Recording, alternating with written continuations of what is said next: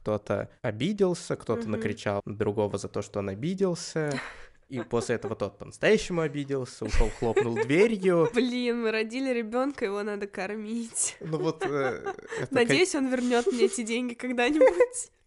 Сохраню чек. У нас герои плакали в студии, и мы вместе с ними тоже плакали. Да.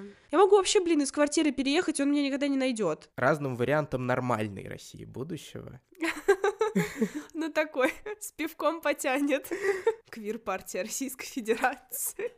И раньше сознательно этого сторонился всего, потому что, как правило, это в каких-то анонимных телеграм-каналах все обсуждалось, и А что ты планируешь? А что ты хочешь? А я ничего не хочу уже. Я хочу просто, типа, чтобы мне стало получше. Блин, это очень интересное развитие по сравнению с тем, о чем ты во втором выпуске говорила. Привет! Это подкаст «Вырастешь, поймешь». Здесь мы обсуждаем отношения с родителями, слушаем ваши истории и пытаемся понять, как же строить этот непростой диалог. Но сегодня мы не слушаем ваши истории, потому что сегодня особенный выпуск. Сегодня мы только вдвоем с Настей. Привет, Настя. Привет, Олег. Да, и с вами снова ведущая этого подкаста Настя Новик. И Олег Ян. А Сегодня мы без регалий. Ну, сегодня у нас на двоих одна общая регалия. Мы сегодня предприниматели. Да, да. И по этому случаю у нас есть сегодня партнер, и это модуль банк. Мы тут сами предприниматели и помним, как вначале все стрёмно и непонятно, и как раз для таких случаев у модуль банка есть много сервисов для легкого старта бизнеса. У них можно быстро онлайн зарегистрировать ИП и открыть счет. Еще есть бесплатная онлайн-бухгалтерия, бесплатные тарифы для старта бизнеса и зарплатный проект, а еще переводы без комиссии физлицам. В общем, если вы планируете регистрировать бизнес или ищете новый банк для обслуживания, то мы рекомендуем модуль банк. Переходите по ссылке в описании выпуска.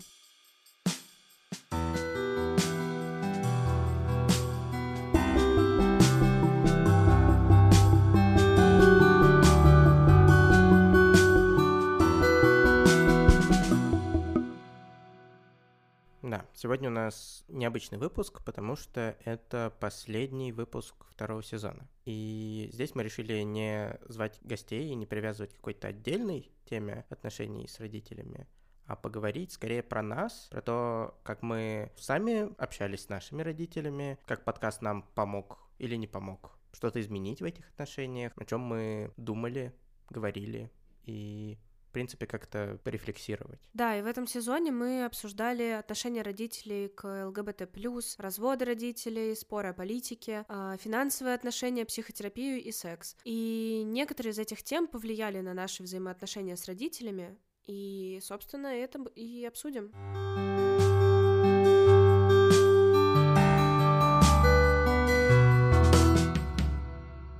Ну, давай начнем с политики. Тут как будто, с одной стороны, может показаться, что нам особо нечего обсудить, потому что мы много говорили о протестах и о митингах в втором выпуске этого сезона, но ни протестов, ни митингов последний год не было, и никто на них не выходит, и это могло как-то сгладить такого рода споры. Ну да, как бы это точки, в которых все обостряется. Да, правило. да. Но при этом происходит все больше какой-то жести, которая так или иначе занимает э, какое-то информационное поле.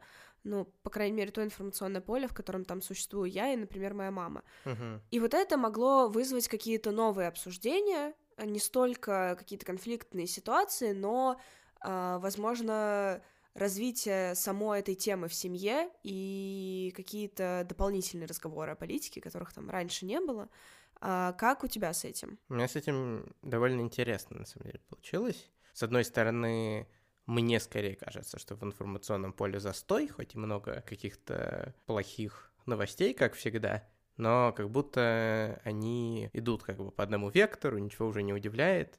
И вот это все. А с другой стороны, у мамы немного другое информационное поле. Может быть, оно как раз менее застойное, потому что в него больше как будто каких-то тем прорывается, чем вот то, чему мы обычно негодуем в Твиттере. Мгм. Но у меня интересная история с тем, что я попробовал зайти на обсуждение политики с другого бока, и в этом мне помог подкаст. Так. Он, в принципе, не нуждается в рекламе, мне кажется, и так все про него знают.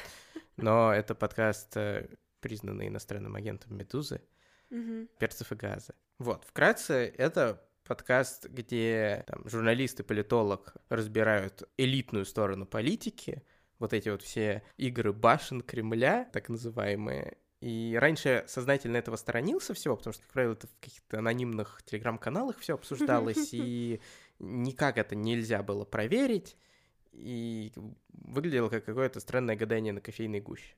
Вот. Но здесь это как бы проверенный источник, понятно, какие люди его делают, и они как бы всегда обозначают, когда они оперируют слухами, а не фактами, и это все как-то более прилично выглядит. И внезапно оказалось, что обсуждать с родителями политику в каких-то конкретных персоналиях а, проще, и им это интересней, потому что, видимо, они, в отличие от меня, потребляют в основном государственные медиа, Мгм. там меньше как бы тем и процессов обсуждается, но постоянно мелькают разные конкретные там государственные деятели. Мгм. И даже, условно говоря, заходя на обсуждение темы преемников, оказалось, что у них есть у всех свои мнения, какие-то более-менее сложные, чем-то подкрепленные, чем-то не очень, но с ними об этом можно поговорить. Вот, и мы как-то сидели и пару часов, наверное, так перебрасывались какими-то мнениями по поводу конкретных персоналей и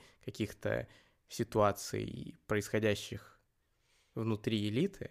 И я как-то, наверное, чуть более уважительно, наверное, стал относиться к э, каким-то знаниям родителей на эту тему, потому Ага. что я увидел, что они на самом деле тоже по-своему понимают, как устроена система, Мгм.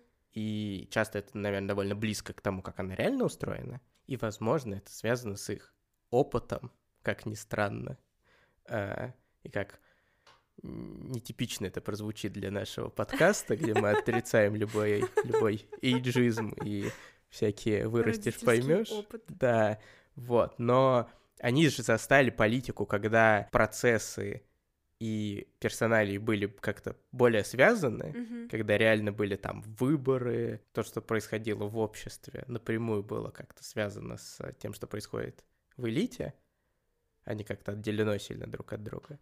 И поэтому, возможно, они сохранили какой-то больше интерес и более хорошее понимание того, как взаимодействуют люди в политике. А я, когда начал интересоваться всем политическим, я уже как бы жил в авторитарном государстве, Мгм. где элита максимально оторвана от общественных процессов. И из-за этого я изначально ей меньше интересовался. Ну, я понимал, что это важная часть политики, но изначально не воспринимал ее как штуку, которую тоже нужно нам, членам обычного гражданского общества, тоже изучать и понимать, ну, чтобы знать, как все устроено и какие-то предположения делать о том, как что-то будет. В общем, у тебя наконец-то какое-то соглашение состоялось с родителями. Ну, наверное, в каком-то смысле. Ну, не то чтобы мы не были прямо не согласны по каким-то вопросам, но этот разговор и вообще вот этот еще подкаст повлияли на то, что я стал больше мыслей уделять не прекрасной России будущего, которая априори какая-то недостижимая, а Уже да. Разным вариантам нормальной России будущего. Ну такой, с пивком потянет. Ну, вот, э, да. России настоящего, которая могла бы быть, если бы транзит к Медведеву произошел в Мгм. 2012 Вот, типа, это стало внезапно мне интересно как тема для размышления. Если раньше это скорее было просто как бы разные оттенки того, что с нами будет, но что плохо, а по- значит не важно.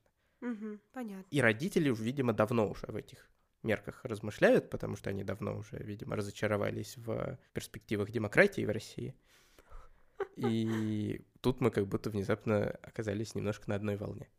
В плане того, что именно нам интересно об этом говорить. Ну, мы ничего особо нового не обсуждали, а, потому что обсуждать как бы что-то и нечего было, вот. Но а, у меня мама начала больше вовлекаться в политику, и это стало даже интересно наблюдать со стороны, потому что, например, а, на осенние выборы в Москве она пошла на наблюдательницей на участок Ого. впервые. Ничего Вот, себе, даже я прям- не ходила наблюдать на выборы, а мама тут такая, а я пойду. И на ее участке, кстати, выиграли коммунисты. Вот. А, Квир-партия Российской Федерации. Ну и я в целом как-то чаще стала слышать от мамы критику власти и какого-то э, нынешнего положения дел, такого даже бытового условно.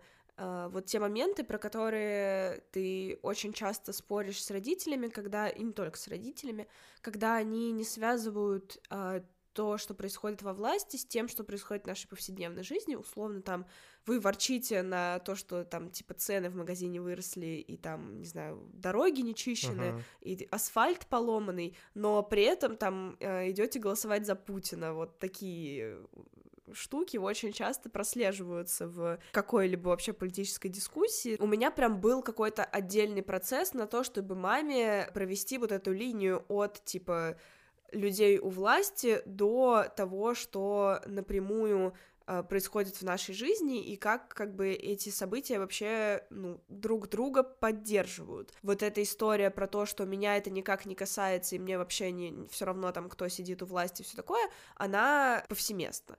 Вот. И здесь она стала пропадать, вот, и считаю это своей заслугой. Но помимо каких-то общих тем, мама стала больше говорить про иммиграцию. И причем уже не в формате того, что я должна уехать, а того, что она тоже хочет уехать, М. и ей тоже надо уезжать, когда последние, ну там, лет пять, наверное, это все обсуждалось только в том ключе, что мне надо ехать получать магистратуру где-нибудь, ну и еще по-хорошему, конечно, не российское гражданство бы где-нибудь бы получить бы и поехать бы жить где-нибудь в Европе, вот. А тут мама такая, блин, мне тоже надо валить, и нам тоже надо как-то собираться и где-то как-то искать работу в Америке или в Европе и уезжать из России. И я такая, да, наконец-то, погнали.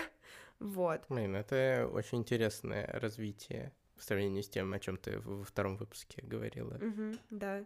Э, Character development. Мгм.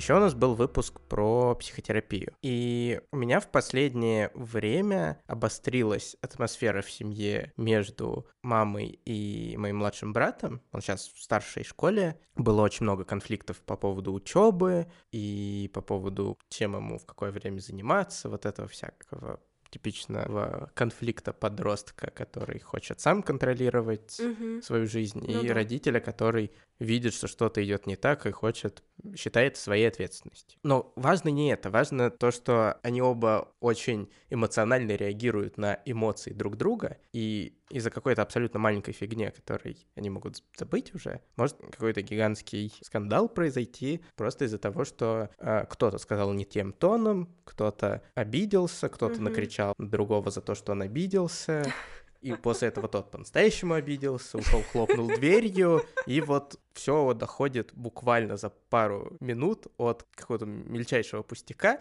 до Ага. вот мем с человеком с пиццей, который заходит в горящее А, горящую да, комнату. Вот, вот я постоянно оказываюсь вот этим человеком, потому что я что-то сижу у себя в комнате там делаю, там работаю, отдыхаю, не знаю. да. А за Вот. дверью Вот. а, Начинается и слышу, как мировая. мама там э, проходит просто к брату, типа, абсолютно спокойно что-то там ему что-то сказать. Вот. И буквально через две минуты мимо моей двери проносятся, кто-то хлопает дверью, орут что-то, как бы какие-то угрозы друг другу. И все это ужасно нездорово выглядит, и я это очень тяжело каждый раз переживаю. Первая мысль, которая у меня постоянно проносится, это скорее бы, блин, сепарироваться уже. Но вторая мысль, что я ужасно эгоистичный человек из-за того, что я так думаю, потому что Мгм. вообще-то кто, если не я, здесь вообще-то им поможет. Они же, блин, психотерапевт. Да, вот. И вздыхая, я иду разговаривать с ними, когда такое происходит, потому что знаю, что никто больше это не сделает, и mm-hmm. сами они ничего не сделают. При этом часто чувствую, что не очень-то уважается то, что я вообще-то тут отвлекся от своих дел для того, чтобы выполнить работу психотерапевта, для которой я не квалифицирован и не то чтобы получаю большое удовольствие ее делая.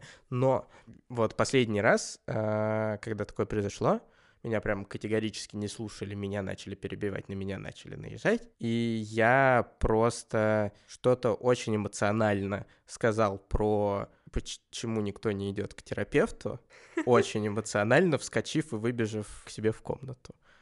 Потому что в какой-то момент меня это вот просто захлестнуло с головой. Вот. Но потом я успокоился, вернулся и продолжил э, еще полтора часа с ними говорить. Мне что-то крикнули в ответ, я, не, к счастью, не услышал, что, но, как мне потом объяснили, что-то про то, что на психотерапию нету денег. И тут у меня вообще сложный комок чувств, я не очень понимаю, что с ним делать.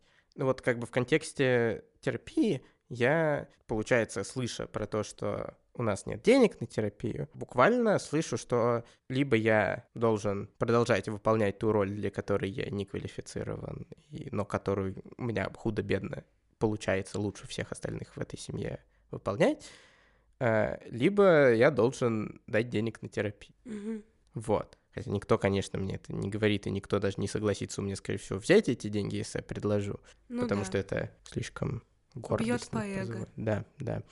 Вот. Но, э, тем не менее, я не могу об этом не думать, потому что вот эта вот фраза мамина, она как будто лишает меня, по сути дела, права рекомендовать психотерапию, если я не могу финансово помочь. Угу. А у меня тут происходит обратная ситуация, когда мне явно нужна психотерапия. Угу.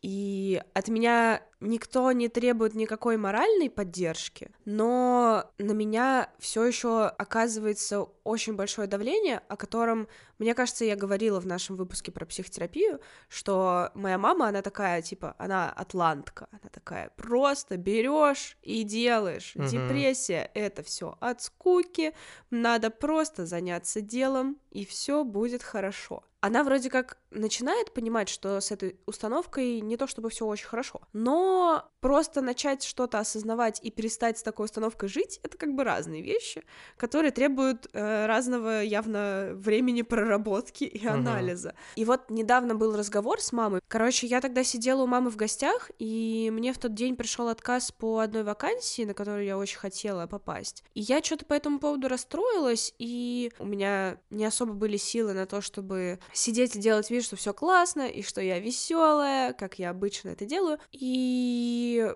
мама что-то начала просто, как обычно, обсуждать со мной там какие-то типа планы на будущее, куда я буду поступать в магистратуру, что я сейчас буду делать после диплома, какую работу я буду работать, где я буду жить. Ну, короче, пошел разгон таких тем, на которые обычно я, ну, просто спокойно отвечаю, что типа, да, у меня есть план, он вот такой-то примерно, будет вот так. И мама такая, ок, ок. И мы начинаем говорить на какие-то другие темы и, соответственно, как-то дальше строить наш разговор. Но когда все плохо, все uh-huh. плохо, и у меня нет сил еще оправдываться и ну, что-то там, в общем, из себя как-то вытаскивать какие-то там позитивные надежды на будущее, потому что, ну, типа, я такой человек, который иногда просто никакой надежды на будущее не испытывает. У меня есть сейчас очень большая проблема с тем, чтобы э, тупо справиться со всем, что за последние три месяца в жизни вообще произошло. Uh-huh. А сейчас краткий экскурс в историю э, ада, который произошел в жизни Анастасии Новик за последние три месяца. Э, значит, во-первых, Сначала меня бросили после того, как я впервые за несколько лет решила поверить в людей и uh-huh. поверить в то, что, наверное, все не так плохо в этой жизни, и, может быть, кому-нибудь стоит доверять. Не стоит. А, потом от меня съехала соседка, по совместительству моя, видимо, уже бывшая подруга. И как-то так получилось, что со мной еще перестала общаться вся остальная часть компании, в которой я раньше дружила, и я осталась вообще одна. Как только это произошло, у меня умирает дедушка. В, течение как бы долгой тяжелой болезни ну, я с ним часто как-то находилась, и он уже там какое-то время меня не узнавал. Э, в конце ноября он умирает, и я опять остаюсь с этим одна. Я пишу об этом друзьям, 90% друзей меня игнорируют. В общем, на фоне всех этих событий, там, конец ноября и большую часть декабря я провожу, во-первых, ну, типа, в жестком одиночестве, в полнейшем, буквально не видя там две недели подряд ничего, кроме своей квартиры, квартиры бабушки и кладбища. И, в общем, я вот в состоянии очень как бы плохом ментальном, с кучей тяжелых событий, в неспособности с чем-либо справляться, и при этом еще с огромным грузом ответственности за то, что, ну, как-то надо работу работать, э, учебу учиться, диплом писать и все такое. Вот, и я думала, что как бы, ну, окей, там, ну, там, не знаю, я поругалась с подружками, и мама не видит в этом ничего такого, и это как бы не будет никаким событием, за которое меня там могут просто, типа, пожалеть. Ну, и я ждала, что, например, такое событие, как, типа, смерть родного человека, который мне, ну, ближе, чем многим людям отец, и который uh-huh. для меня вообще фигуру отца заменял для нормальных людей. А, я думала, что вот это хотя бы будет моментом, когда от меня наконец-то все отстанут, и мне просто скажут, типа, отдохни, возьми столько времени, сколько тебе нужно, как ты переживи это и возвращайся к нормальной жизни. Нет, это и даже это не стало таким моментом. На меня все равно все еще как бы продолжает вот это давиться, что типа а что дальше, а куда, а что ты планируешь, а что ты хочешь, а я ничего не хочу уже. я хочу просто, типа, чтобы мне стало получше, а лучше мне не становится и не станет явно без какой-то профессиональной помощи. И я пыталась вот это маме донести, и она сначала упорно меня не, не понимала, а потом вроде как что-то поняла и спросила, типа, «А что тебе нужно? И я сказала, что мне нужна терапия. Она такая, ну давай я дам тебе денег. Я говорю, нет, э, не надо мне давать денег, потому что я все еще переживаю, что она плохо к этому относится, и что вдруг потом она может начать меня этим попрекать, и я принципиально хочу на терапию заработать сама. Звучит не очень логично, но ладно. Почему? Потому что, ну, если человек сам предлагает, все-таки странно продолжать на себе нести ответственность за его решение, за его отношения? Ну, просто вот в марте 2020 года, когда мне поставили депрессию, и, ну, короче, когда я была у психиатра, я оказалась виновата во всех своих ментальных э, болячках. До человека, который такой, ну, давай я тебе оплачу, я такая, м-м-м". ну, короче, я уже не очень доверяю. И я уже не могу позволить себе взять деньги на психотерапию. Люди меняются. У нас ну, про да. это подкаст. Но все-таки, не знаю, возможно, это опять же таки какие-то мои ментальные проблемы непроработанные. Стопудово они. Но я не могу себе позволить э, взять у кого-то деньги на терапию. Мама не первый человек, который мне это предлагает. Получается какой-то парадокс. Тебе нужно пойти на терапию, чтобы научиться принимать помощь, которая тебе нужна для того, чтобы пойти на терапию. Да. Моей мамы, мне кажется, тоже что-то такое.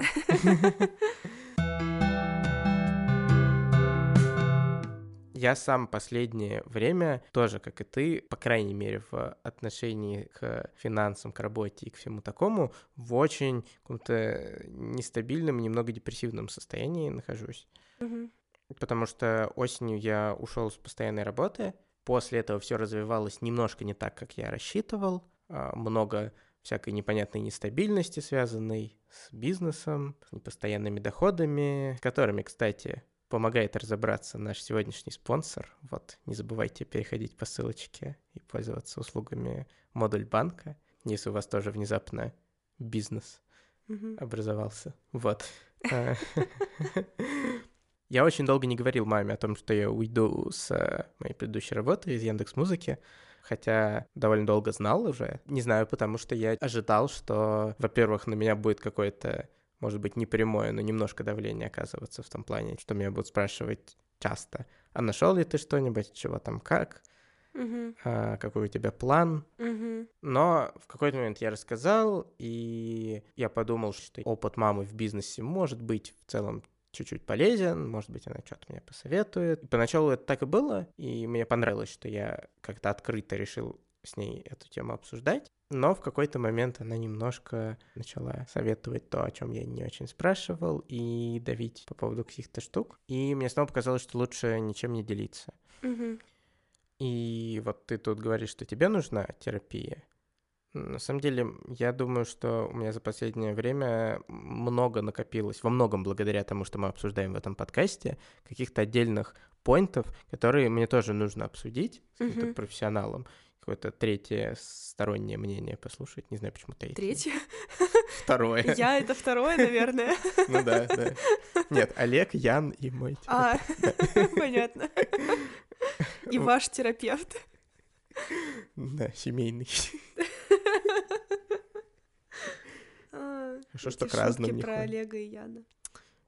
Классика. И вот одна из таких штук — это то, что я никак не могу разобраться в том, как я отношусь к финансовым взаимодействиям моим и нашей семьи, в первую очередь мамы. Но кейсе с терапией это хорошо проявляется, потому что, с одной стороны, раньше, в, там, в подростковом возрасте или в раннем взрослом, у меня было очень много какой-то вины необоснованной, наверное, по отношению к маме, потому что она на меня кучу всего тратила, и я ничего не мог, типа, взамен сделать именно какого-то материального и финансового. Типа все, что я мог, это, не знаю, попытаться поступить на бюджет и избавить ее от еще больших трат, что я, собственно, и сделал. Но я помню, что я в 11 классе очень много загонялся, что вдруг у меня ничего не получится по жизни, и я никогда не смогу вернуть долги, которые я воспринимал как долги собственные, чёрт.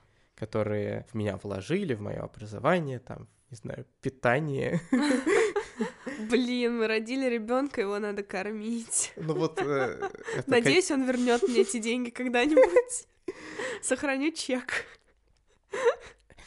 Ну вот, конечно, это все глупости, которые у меня э, были в голове из-за того, что я, в принципе, очень плохо к себе относился в то время. И Мгм. как только я начал что-то сам зарабатывать там, сначала со стипендий повышенной, потом уже с каких-то подработок, я ну, стал за какие-то свои базовые штуки ежедневные платить сам. Для меня было большим прогрессом, что я перестал винить себя за то, что я лишний раз купил кофе или чипсы, Мгм. потому что я начал на свои деньги их покупать, а не на мамины.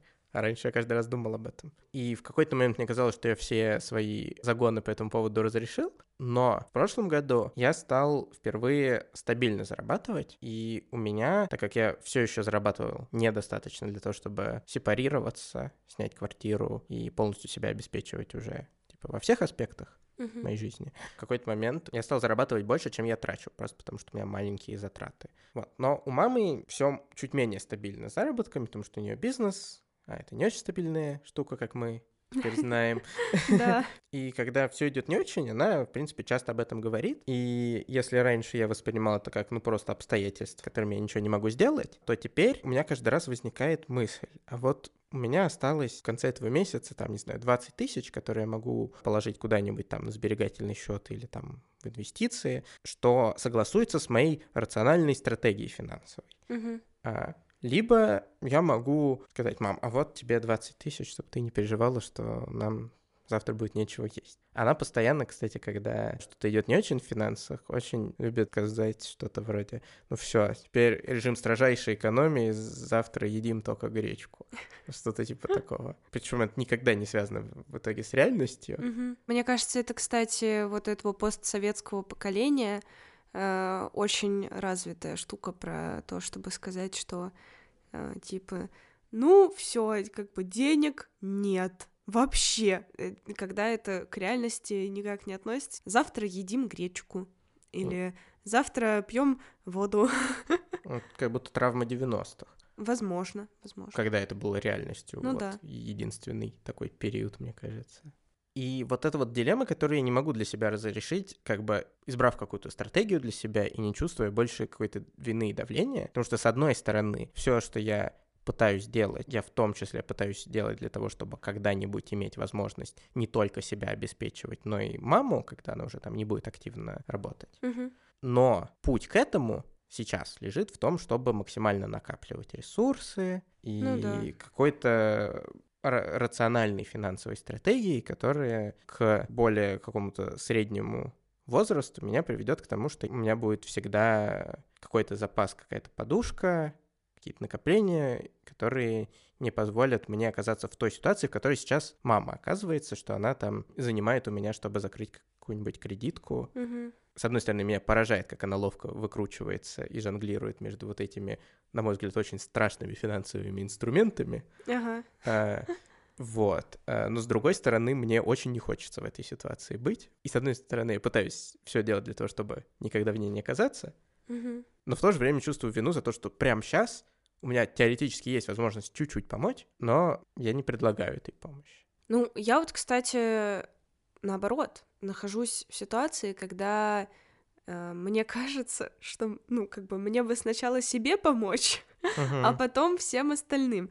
А, Снова, прям как про психотерапию, только про деньги. Ну, и я вот поэтому, если честно, даже не особо понимаю, чем я могу помочь. А, Ну, про папу мы не разговариваем, а, а вот мама у меня, ну, просто как бы человек со стабильным доходом, и у нее муж тоже со стабильным доходом, вот, и как бы, ну, типа, не самым плохим. Я не чувствую, что от меня прям ждут какую-то помощь, вот, и не так как бы близко у нас момент, когда, например, мама там пойдет на пенсию или ее муж пойдет на пенсию, потому что, ну, они вообще достаточно молодые, у мам- маме у меня 41, то есть, ну, как Мгм. бы когда мама там пойдет на пенсию, я уже буду, типа, мне уже будет 40 лет, я уже буду, как бы, я надеюсь, э, взрослым и стабильно зарабатывающим человеком.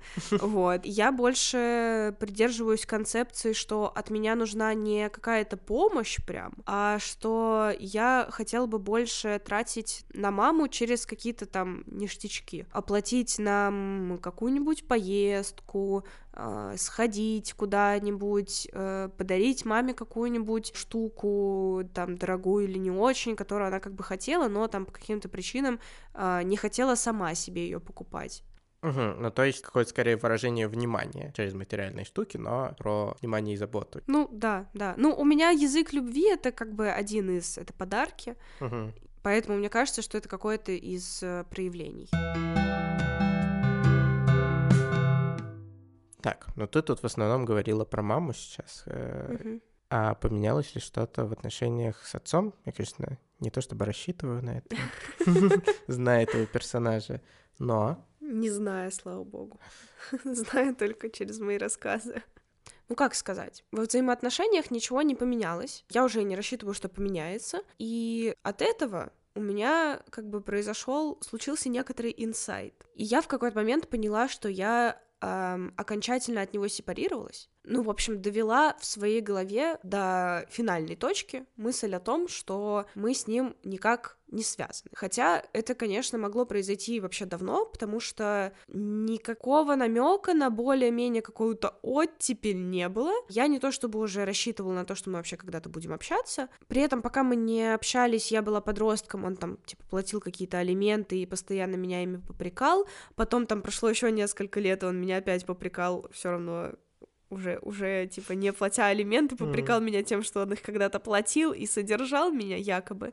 Классно. Вот, да. В общем, я, видимо, в силу какой-то своей неокрепшей еще психики и сознания, реально верила в то, что он имеет на меня какое-то влияние. При этом э, мозгом абсолютно понимаю, что нет, никакого влияния нет, и это мне, ну, типа, что-то кажется.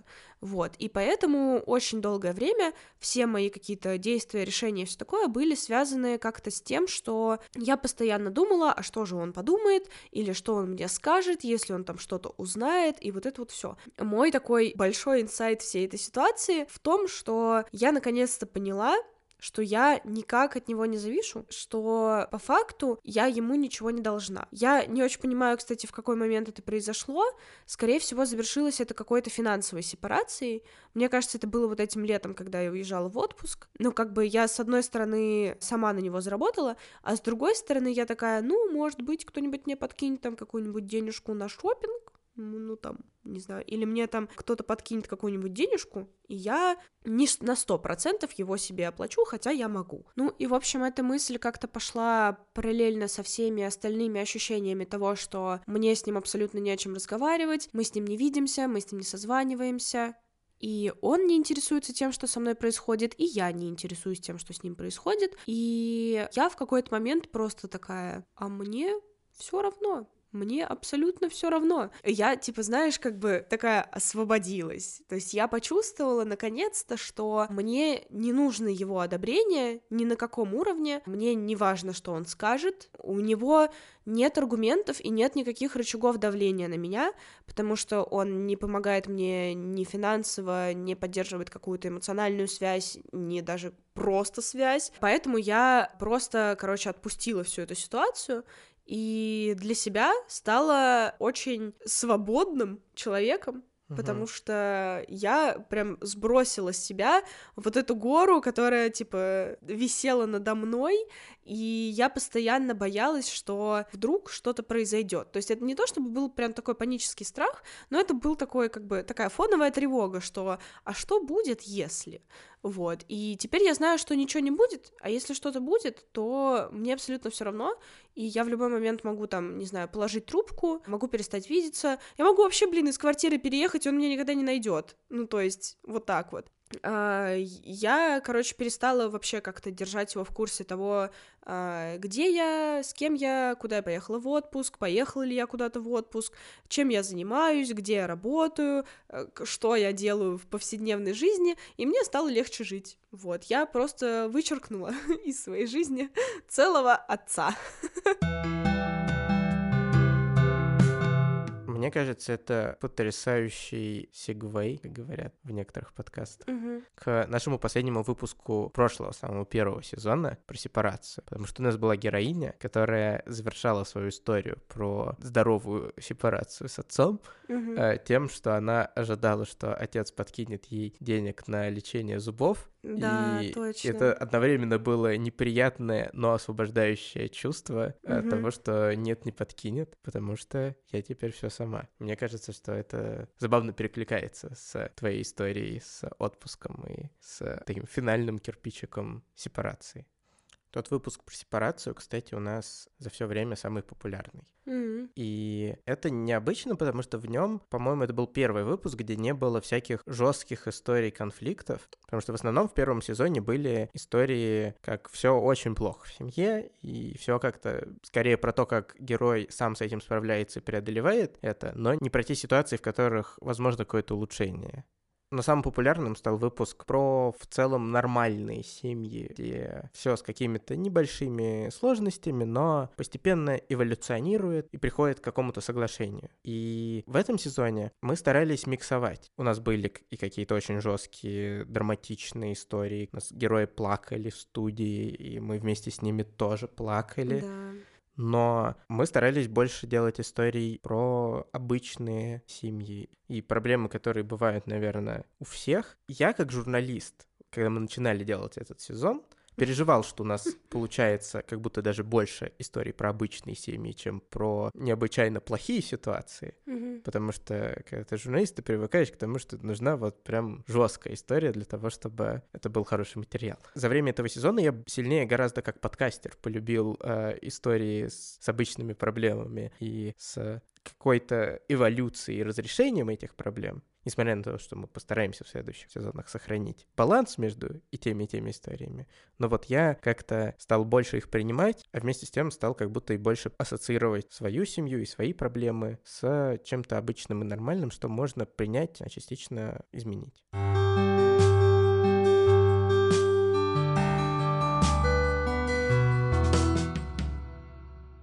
Это был последний выпуск второго сезона подкаста «Вырастешь, поймешь». Будет ли третий сезон? Думаю, да. Когда он будет? Ну, тут как повезет, но мы надеемся, что уже очень скоро. У нас да. уже в целом есть и концепция, и какие-то идеи героев. Вот, так что ждите обновлений. А если вы вдруг нас слушаете впервые, то, во-первых, послушайте выпуски, которые мы упоминаем, они очень классные, там много героев. А, во-вторых, подпишитесь, пожалуйста, на той платформе, где вы слушаете. А если вы слушаете на Apple подкастах, то напишите, пожалуйста, как вам сезон вообще, о чем хотели бы послушать, может быть, в следующих сезонах. Mm-hmm. Потому что отзывы — это очень здорово, и мы так хоть какой-то фидбэк сможем получить и ориентироваться не только на свои представления о том, что классно, а что нет. Да. Вырастешь, поймешь, это подкаст студии продакшена Интроверт. Кстати, мы также делаем подкасты под ключ. И если вы хотели что-то записать или о чем-то поговорить, то пишите нам и приходите к нам записывать свои подкасты или придумывать с нами что-то вместе. А Еще мы переехали в новую красивую студию. Да. Музыку для этого подкаста написала Алина Болознева, обложку и картинки в соцсетях делает Юлия Теплова, а соцсети ведет Лаура Булатова. А с вами были ведущие подкаста Настя Новик и Олег Ян. Всем пока. Пока.